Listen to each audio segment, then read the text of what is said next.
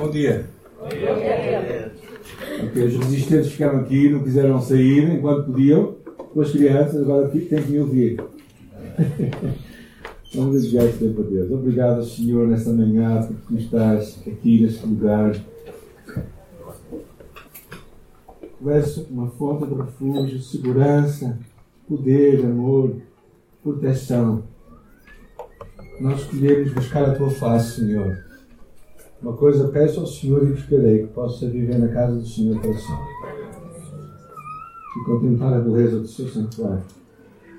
Nós queremos hoje, Senhor, contemplar-te a ti. Ti, tal qual tu és. E conhecer-te como um Deus real e autêntico em todos os tempos. O Deus da história de ontem, de hoje e de amanhã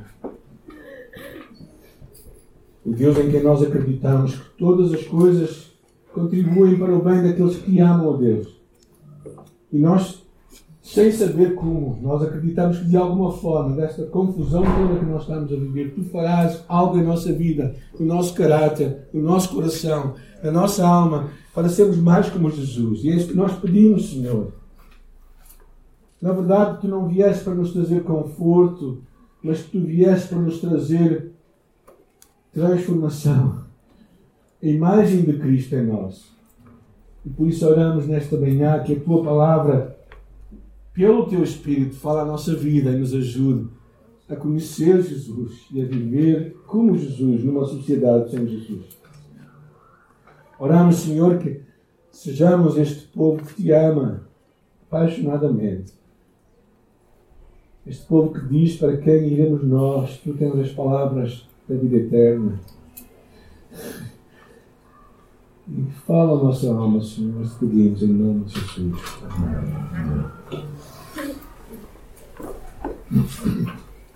Nesta manhã eu quero ir convosco para o livro de João, primeiramente. Livro de João, capítulo 1, é o texto que nós hoje vamos falar. Eu estava, também estava em Colossenses, mas eu decidi ao ler João, disse: Não, não podemos passar sem voltar para João, porque é tão interessante, claro, o que lá fala. Não, é? não sei se vocês conhecem a vossa história, os vossos, um pouco dos vossos pais, dos vossos avós, dos vossos bisavós, até onde é que vocês foram na vossa história. É interessante é, saber, há certo gosto, não é? Quer dizer, particularmente porque nós percebemos que temos uma dívida a essas gerações anteriores temos uma dívida e eles terem pensado em ter filhos, não é? Já pensaram nisso?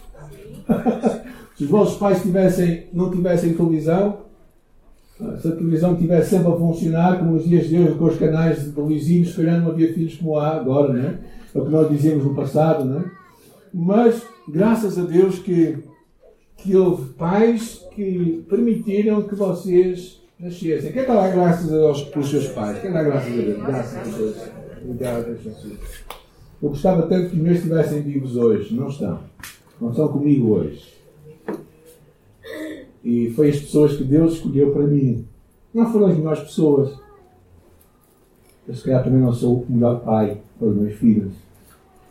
Mas, de alguma forma, sou o pai certo para os meus filhos e eles foram os pais certos para, para cada um de nós. E estamos gratos a Deus por isso. Agora, se fôssemos atrás, há uma dívida de gratidão para com eles, uma dívida de. Pelo menos o meu coração tem este desejo, este, quando eu penso, eu penso com carinho, não é? Penso com carinho neles. E se calhar eh, eu queria também te convidar a ti, pensa em ti e em Jesus, não é? Quando nós vamos trás na nossa história, eu quero ir para o livro de João, porque eu acho que é tão interessante este, este capítulo aqui de João, capítulo 1. Diz assim: No princípio era o Verbo, e o Verbo estava com Deus, ou a palavra, ou Jesus estava com Deus, e a palavra era Deus. E ele estava no princípio com Deus. Todas as coisas foram feitas por intermédio dele, e sem ele, nada do que foi feito existiria. A vida estava nele e a luz dos homens. A luz resplandece nas trevas e as trevas não prevaleceram contra ela. Houve um homem enviado por Deus, o seu nome era João, e ele veio como testemunha, a fim de dar testemunho da luz, para que todos crescem por meio dele. Ele não era a luz, mas veio para dar testemunho da luz, pois a verdadeira luz, que ilumina a todo o homem, estava chegando ao mundo. O Verbo, palavra, Logos, diria os gregos, estava no mundo e esse foi feito por meio dele, mas o mundo não o conheceu.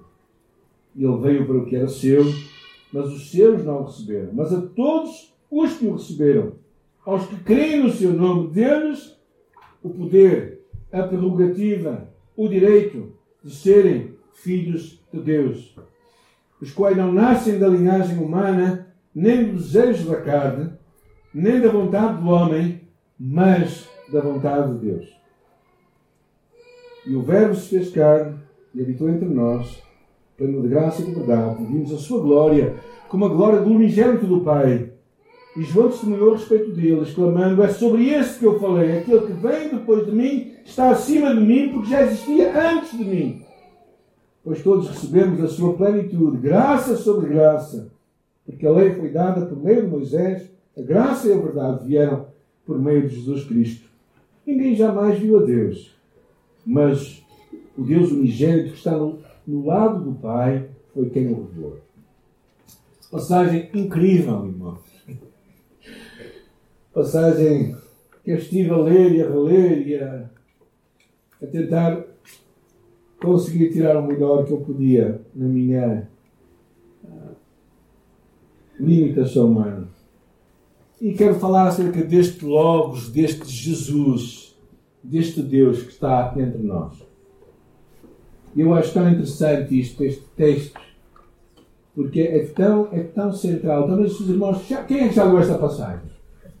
Quem é que já ouviu a leitura desta passagem? Ninguém ouviu? É que se vocês não ouviram, é porque não tiveram aqui ao bocado, não é? Que eu lia toda ela, não é? Mas esta passagem é verdadeiramente incrível, particularmente num contexto, que era o contexto dos, ah, do, dos gregos que havia naquela altura. A ideia de, do Deus e da matéria.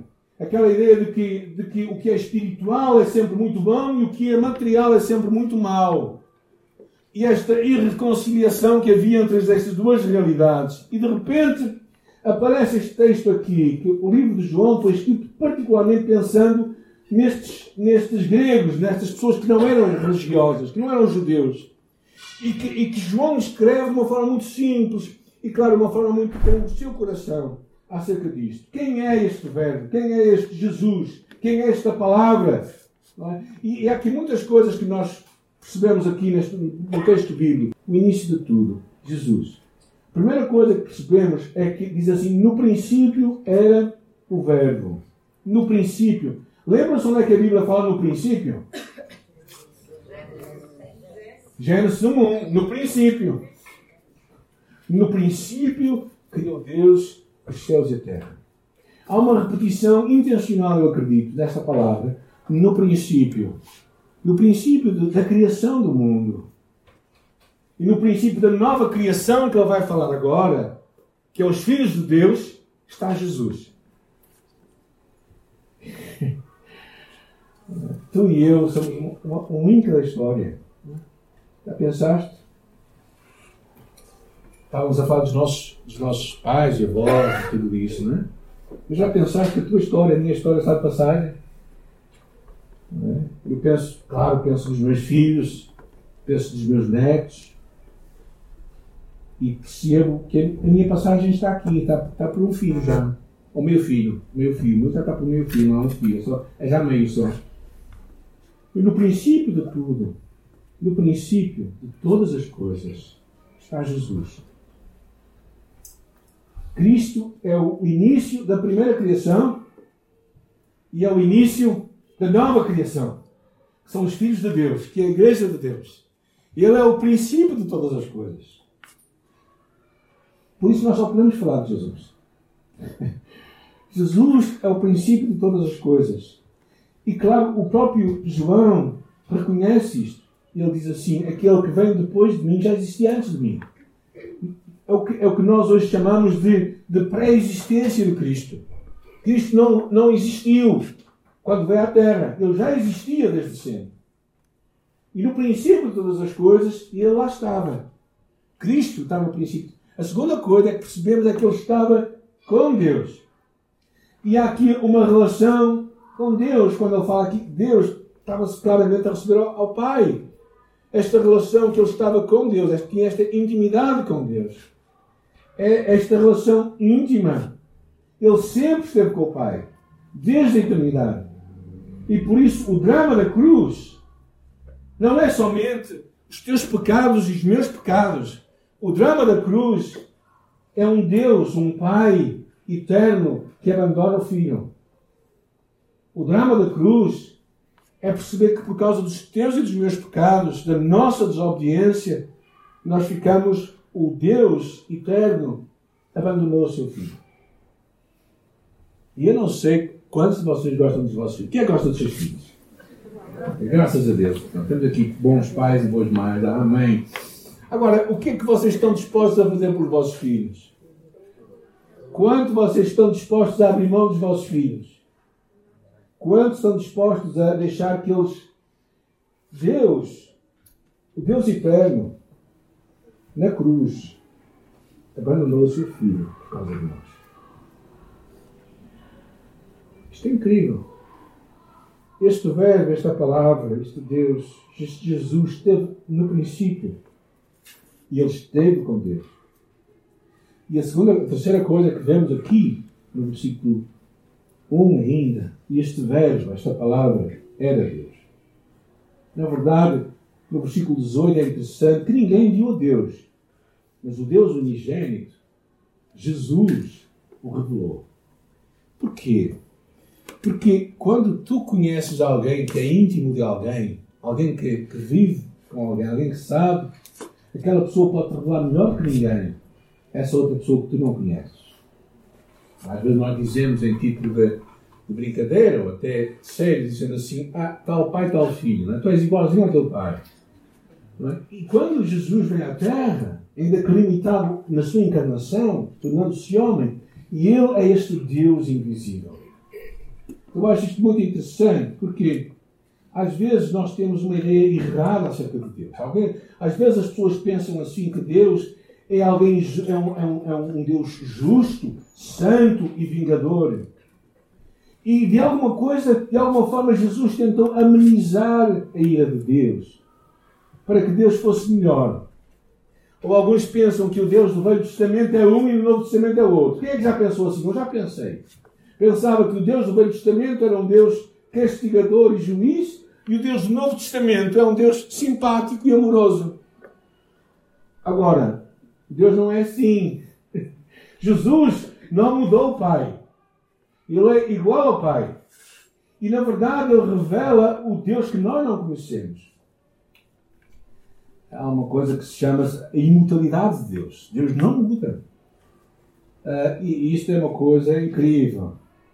É interessante que uma criança, uma dada altura, ao ler aquelas guerras do Velho Testamento e como Deus matava alguns povos, disse assim: ah, isso aconteceu antes de Deus se tornar cristão. Porque se ele se tornasse cristão, não agia assim. E há muita gente que pensa assim, não é? Que este Deus do Velho Testamento é um Deus pouco cristão. Ah, e claro, eu não vos digo que seja fácil nós compreendermos a unidade de Deus na sua pluralidade de atributos e de qualificações que é muito interessante nós pensarmos nisso. É? Quando eu, há uns anos atrás, preguei uma série só sobre os atributos de Deus, achei tão significativo pensar quem Deus é e quanto isso é relevante para nossa vida. Por isso é que Jesus falou lá no Evangelho: quem me vê a mim vê o Pai. Jesus é tão perfeitamente o mesmo que Deus o Pai, na sua mente, no seu coração e no seu ser. Em Jesus consegues ver a perfeição de Deus. Então, o teu e a minha chamada é conhecermos Jesus. Quanto mais o possamos conhecer, saber quem Ele é, ir de encontro a Ele. E a, a outra coisa que nós vemos neste texto é este Jesus que é o Criador. No versículo 3 diz: Todas as coisas foram feitas por intermédio dele, e sem ele nada do que existir, do que foi feito existiria. Isto é tão repetido em tantos salmos quando fala que pela sua palavra os céus vieram existir. Em 1 Coríntios diz assim que Jesus, pelo qual são todas as coisas. E há um tempo atrás, quando falámos do Colossenses, da última mensagem, falámos que, que tudo foi criado por meio dele e para ele. Eu acho interessante pensarmos nisto, olhar para Jesus, entendermos que tudo deve a sua existência a ele, o seu propósito a ele, e como diz o livro de Colossenses, tudo foi feito por meio dele e para ele. Então para que é que tu vives? Não é para criar os teus filhos. Não é para casares. Não é para amar os teus netos e fazer as neiras. Por causa deles, que há avós que fazem isto. Eu não, eu nunca faço asneiras. Ou seja, o propósito da tua vida, da minha vida, não é, não é estarmos aqui a ganhar dinheiro, a juntar presentes para dar. O teu propósito é, é Deus, a quem tu deves a tua existência, minha existência. Então, quando nós começamos a perceber a vinda de Jesus, percebemos que Ele veio para restaurar todas as coisas para o Pai, para Deus, Deus triuno estava na criação do mundo, quando disse: façamos o homem a nossa imagem e semelhança. Então, Cristo é este Deus, Cristo que está na origem de todas as coisas. E é, porquê é que isto é importante? Quer dizer que na tua vida pode também haver novos começos. Que na tua vida, na minha vida, não tem que tudo ser um término. A ressurreição mostra o poder de Jesus. O poder que venceu a morte, não é? E é interessante que naquele cântico de vitória, em 1 Coríntios, diz assim: Onde está a morte? a tua vitória. Há como que aqui um grito que vem, não é? Fazendo um pouco um desafio à morte, dizendo assim: Morte, até tu foste derrotada. E por isso é que Romanos diz: Nada nem ninguém nos pode afastar do amor de Deus. Nem a morte. Por isso, irmãos, quando eu morrer, eu não fui derrotado pela morte. Simplesmente entrei numa nova dimensão de vida. Como dizia irmã, não é? Quando disserem que eu estou morto, não acreditem nisso, estou mais vivo do que nunca.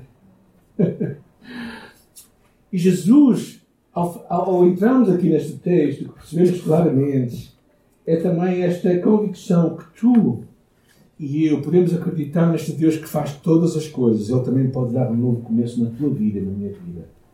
Às vezes pessoas pensam que tudo acabou.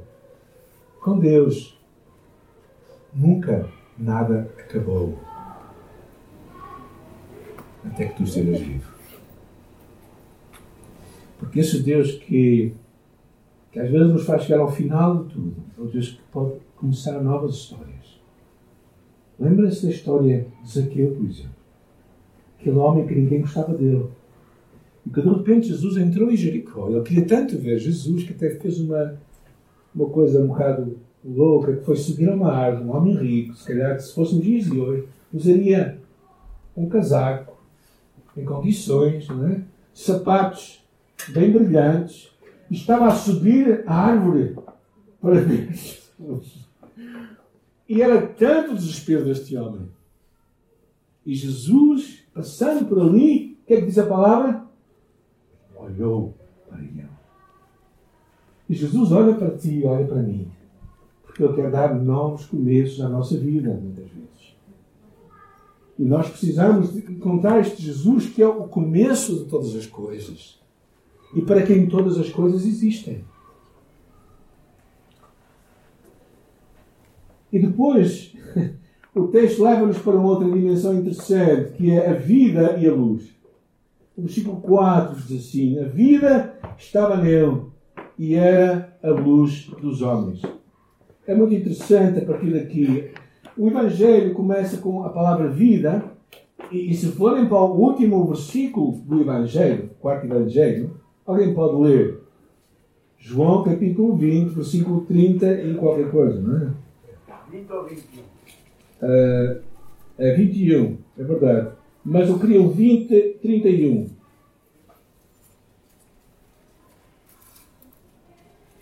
Já mesmo no final, antes das últimas palavras de Jesus. Estes, porém, foram registrados para que possam crer que Jesus é o Filho de Deus e para que crendo tenhais vida em.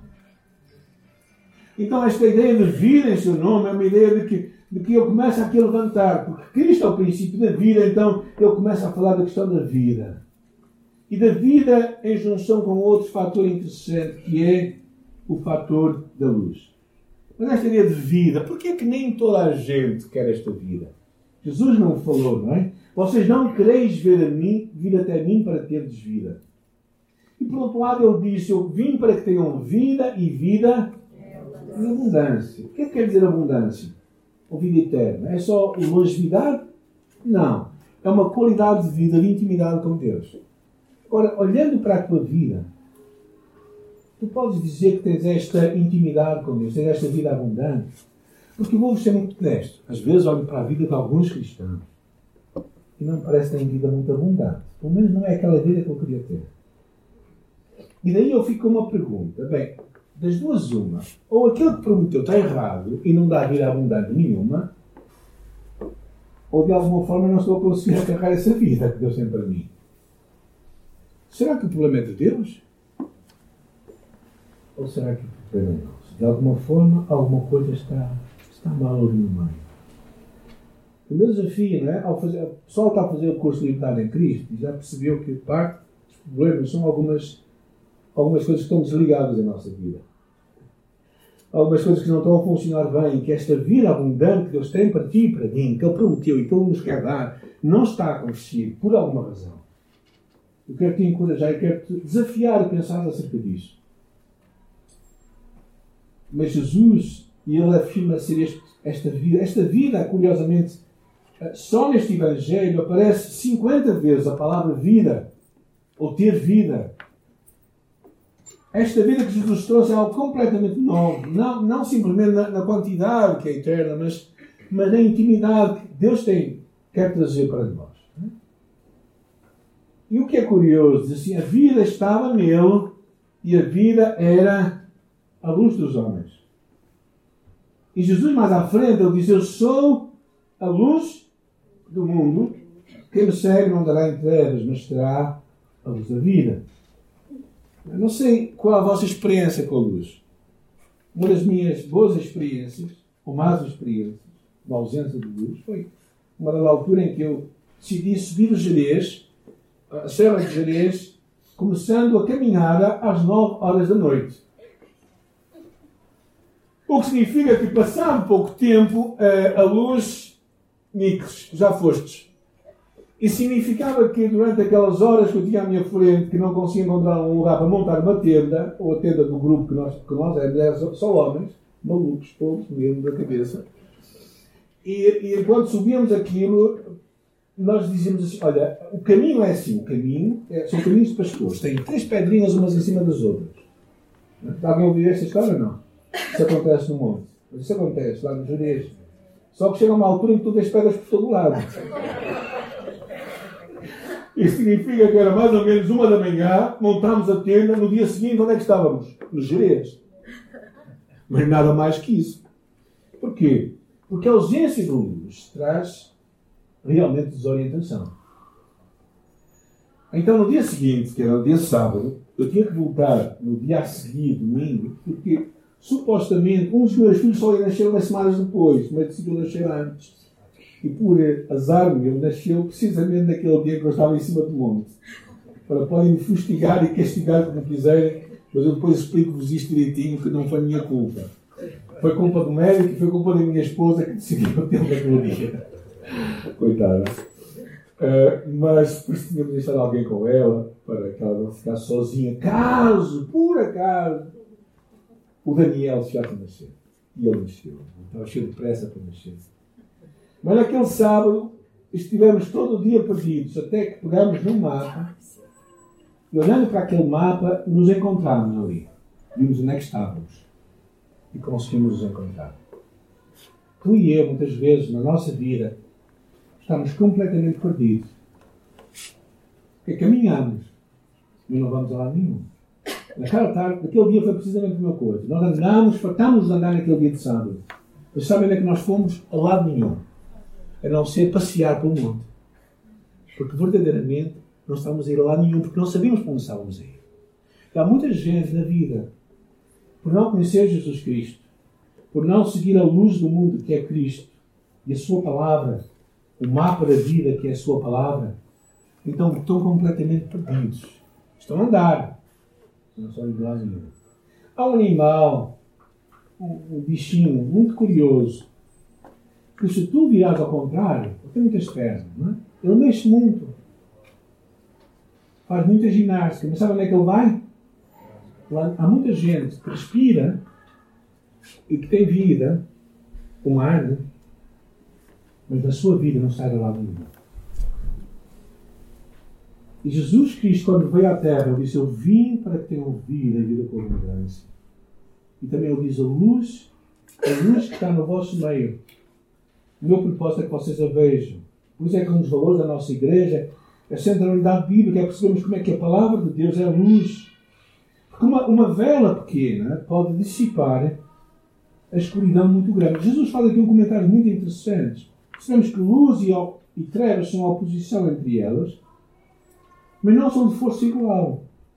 Porque uma pequena luz, um pequeno fósforo, afasta a mais densa escuridão. Já pensaram nisso?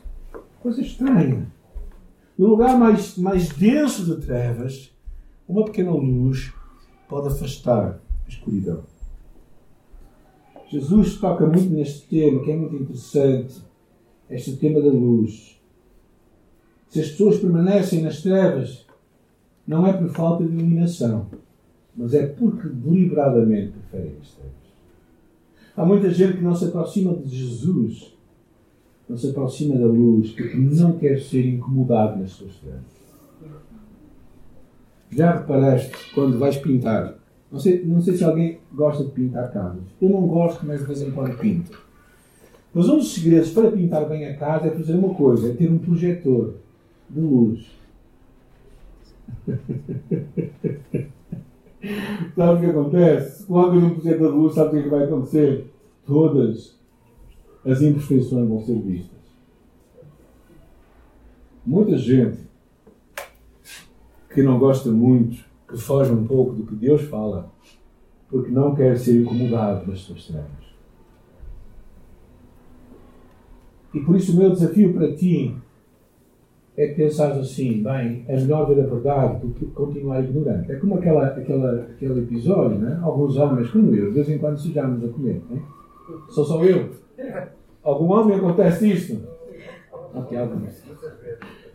Muitas vezes, ok. Então acontece uma coisa. É, a nossa mulher normalmente diz assim, olha, vai lá porque está sujo. E nós vamos à, à casa de banho. E se não temos muita luz, até não parece que estamos sujos. Certo? Mas se nós colocarmos, se temos aquela luz que mostra tudo, nós vamos ver a sujidade. Jesus é assim. Agora, tu podes escolher uma coisa. É dizer assim, não, estou bem, certo? Ou então assumir, não, estou mal. E a palavra de Deus serve precisamente para isso. Lâmpada para os meus pés é a tua palavra e luz para o meu caminho. Então, o propósito desta luz, que é a palavra, que é Jesus Cristo e a sua palavra, não é fazer-te mal. É dizer aquilo que tu não queres ouvir. Que há uma nova aí. Temos que resolver isso. E tu dizes, não, não, isto não se tem nada. Fazes assim, não é? E pensas que aquilo passa, mas não passa. Ela está lá. E se tu colocares a luz virada para ti, tu vais ver. E é interessante, Jesus ao apresentar-se assim, é, é, e também percebemos uma coisa que eu achei muito interessante pensar, que se nós dermos as costas à luz, nada vai, vamos ver a não ser a nossa própria sombra. Há muita gente que, às vezes, olhar para Jesus, o que fazem é que se viram, viram costas para ele. E que vem é a sua sombra. Acham-se bem, acham-se belos, acham-se bonitos, acham-se capazes e até são um pouco maiores do que realmente parecem ser. Porque a sombra tem essas, essa capacidade. É? E o que tu e eu precisamos fazer é, é voltar os nossos olhos para esta luz. Jesus Cristo. Como é que tu lidas com quando Deus fala contigo, quando Deus revela algo em tua vida? Tu dizes, bem, eu vou pensar noutra coisa, isto não é bom pensar nisto. Ao bocado tivemos uma oportunidade para nós reflexionarmos acerca da nossa caminhada com Deus, do nosso pecado. E o que é que Deus falou contigo? O que é que tu precisas pôr em ordem? Se calhar tu tomaste uma opção que foi dizer assim: bem, não é nada demais, todos são iguais a mim. É a conversa da pessoa que não quer mudar. Quando tu apontas um erro na sua vida, ela diz: e os outros?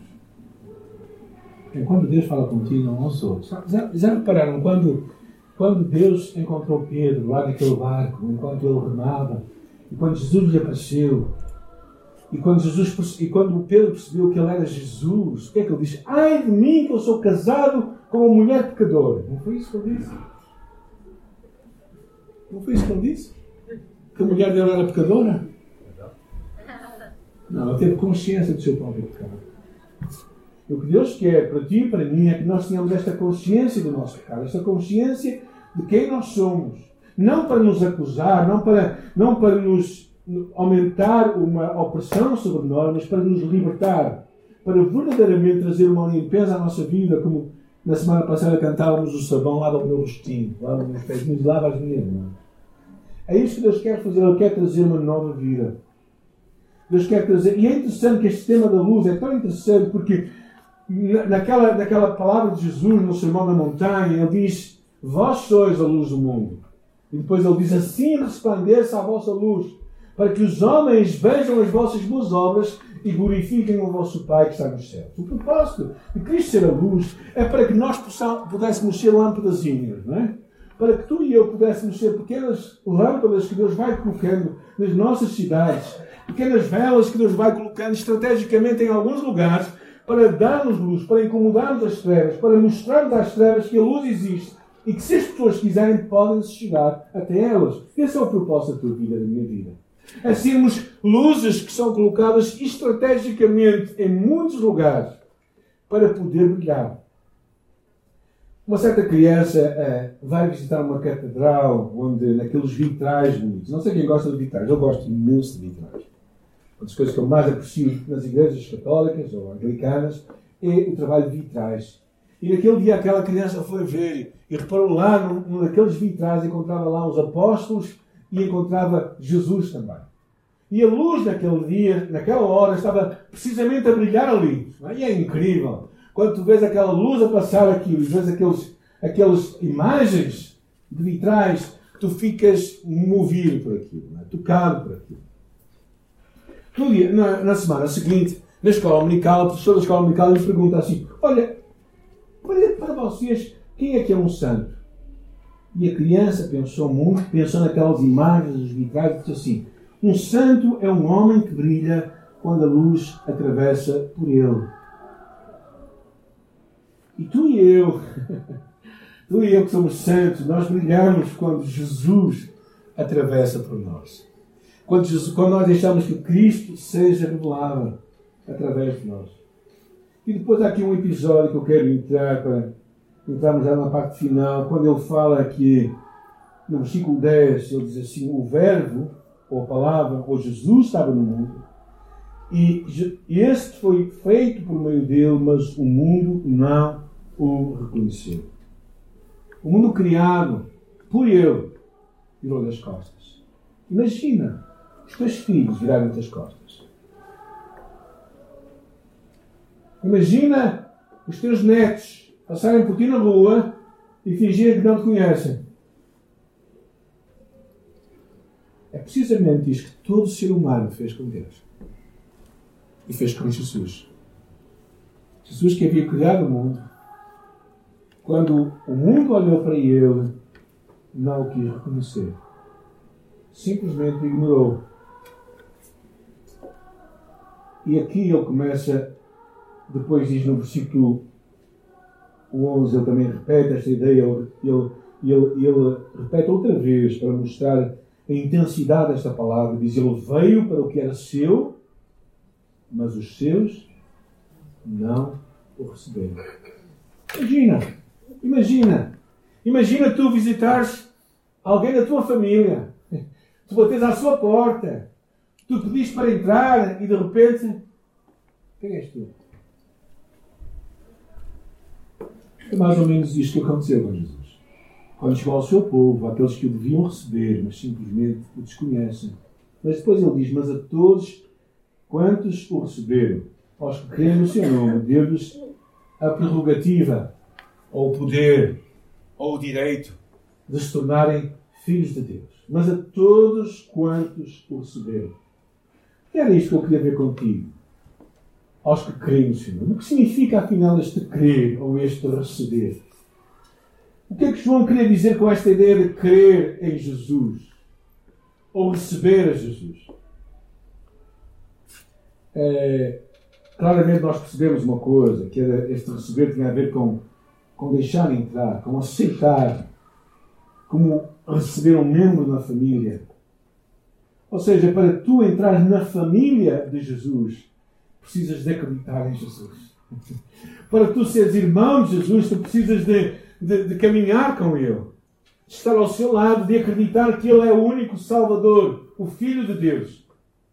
Para que isso aconteça na tua vida, tu tens de tomar um papel ao seu lado. É curioso que um professor famoso foi mencionado uh, por um certo jovem que afirmava ter sido aluno dele. Havia aquele, aquele professor famoso olhando para aquele homem e disse-lhe assim: ah, Pode ser que ele tenha sido nas minhas classes mas nunca foi meu aluno. Nunca foi um dos meus estudantes. Ou seja, muitas vezes nós podemos estar na igreja, podemos ler a Bíblia, podemos estar à volta de outros cristãos, mas se não aprendermos com Jesus, se não formos seu aluno, se não o seguirmos, então estamos noutra classe. O que Jesus está a convidar hoje é verdadeiramente ter um relacionamento pessoal com Ele. Tens uma intimidade com Ele. Todos os homens são filhos de Deus no sentido de terem sido criados por Ele, mas só alguns se convertem num um filho que tem comunhão com Deus. Em Oxford, num colégio em Oxford, na Capela Keble, uh, há uma pintura original de um homem chamado Oman Hunt, intitulada A Luz do Mundo. Nesta pintura muito bonita, tem uma réplica na St. Paul Cathedral, em Londres, encontramos Jesus a bater a uma porta. Claro que com esta, deste lado vocês não conseguem ver, mas se virem em, em pormenor, o que se percebe ali é, é que aquela porta, verdadeiramente, o, o trinco está por dentro e não por fora da porta.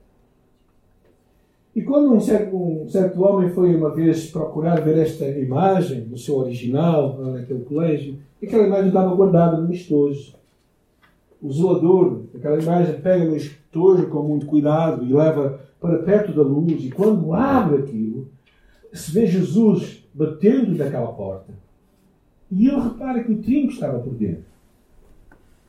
E ele diz assim, ele diz assim, e então comecei a pensar e a expressar em alta voz comia no pensamento. Então, o trinco estava lá dentro da porta. E o zelador que estava atrás de mim comentou: Sim, tu terás que permitir que ele entre. Porque se não deixares, ele não vai entrar. E verdadeiramente é o convite de Jesus naqueles dias, é o convite de Jesus hoje, todos quantos o receberam, todos quantos abrem a sua porta, por dentro, e deixam entrar então passam a ser filhos de Deus. Este é o convite que pode mudar a tua vida. Porque esta luz vai brilhar. É interessante que o tema não termina aqui, nós estamos a terminar aqui, mas depois ele fala de tantas coisas incríveis. Diz: O Verbo se fez carne, ele volta outra vez à mesma imagem e habitou entre nós, pleno de graça e de verdade, e vimos a sua glória a glória do unigênito do Pai. Jesus Cristo, Filho de Deus, hoje continua a ser a luz do mundo e a vida.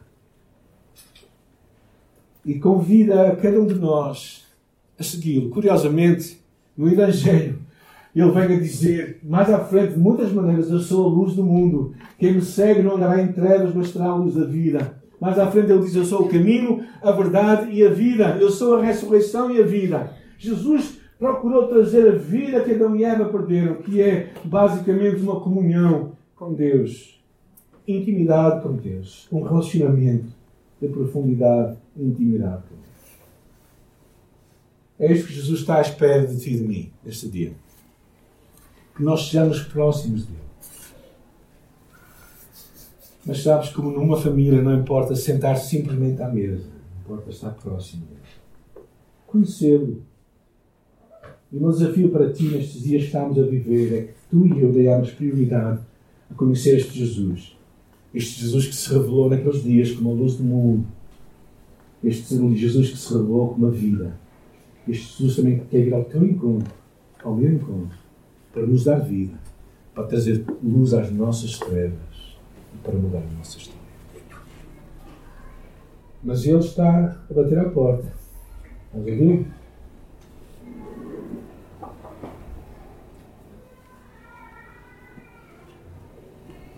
Ele te convida a ti para abrir a porta e teres comunhão com Ele. Verdade, o convite de Jesus é, é tu teres um relacionamento com Ele. Ele diz, porque a lei foi dada por meio de Moisés. A graça e a verdade vieram por causa de Jesus. Deus, sendo este Espírito puro, invisível à visão física, nem Abraão, o amigo de Deus, nem Moisés, com quem o Senhor tratava face a face, puderam ver a glória divina na sua plenitude. Mas tu e eu podemos ver Jesus e podemos ver este Deus na sua plenitude. Mas o convite que eu, que eu trago para ti, como tantas vezes acontece na nossa vida, particularmente nós que usamos os santos óculos, é que percebemos que alguma coisa deve estar mal, ou no mundo ou nos meus óculos. E percebemos uma coisa, eu tenho que limpá-los. De vez em quando, tenho que limpá-los. Eu tenho que colocar alguma coisa aqui para conseguir ver como o mundo está. Na tua vida na minha vida, nós também precisamos limpar muitas vezes a nossa vida. Pela palavra, pela confissão, pela leitura da palavra. Para que de repente nós percebamos que afinal esta camisola está, tem alguma mancha, não tem mancha nenhuma. Pequenos cansados que eu vi antes de usá-la. Esta manhã, com toda a luz que havia para ver, mas a nossa vida às vezes está assim. Eu convido-te a conhecer Jesus Cristo, entrar num relacionamento de profundidade com Ele. Verdadeiramente, Ele vem ao nosso encontro. Estamos a chegar à paz. Uma oportunidade tão incrível de nós lembrarmos o seu amor por nós.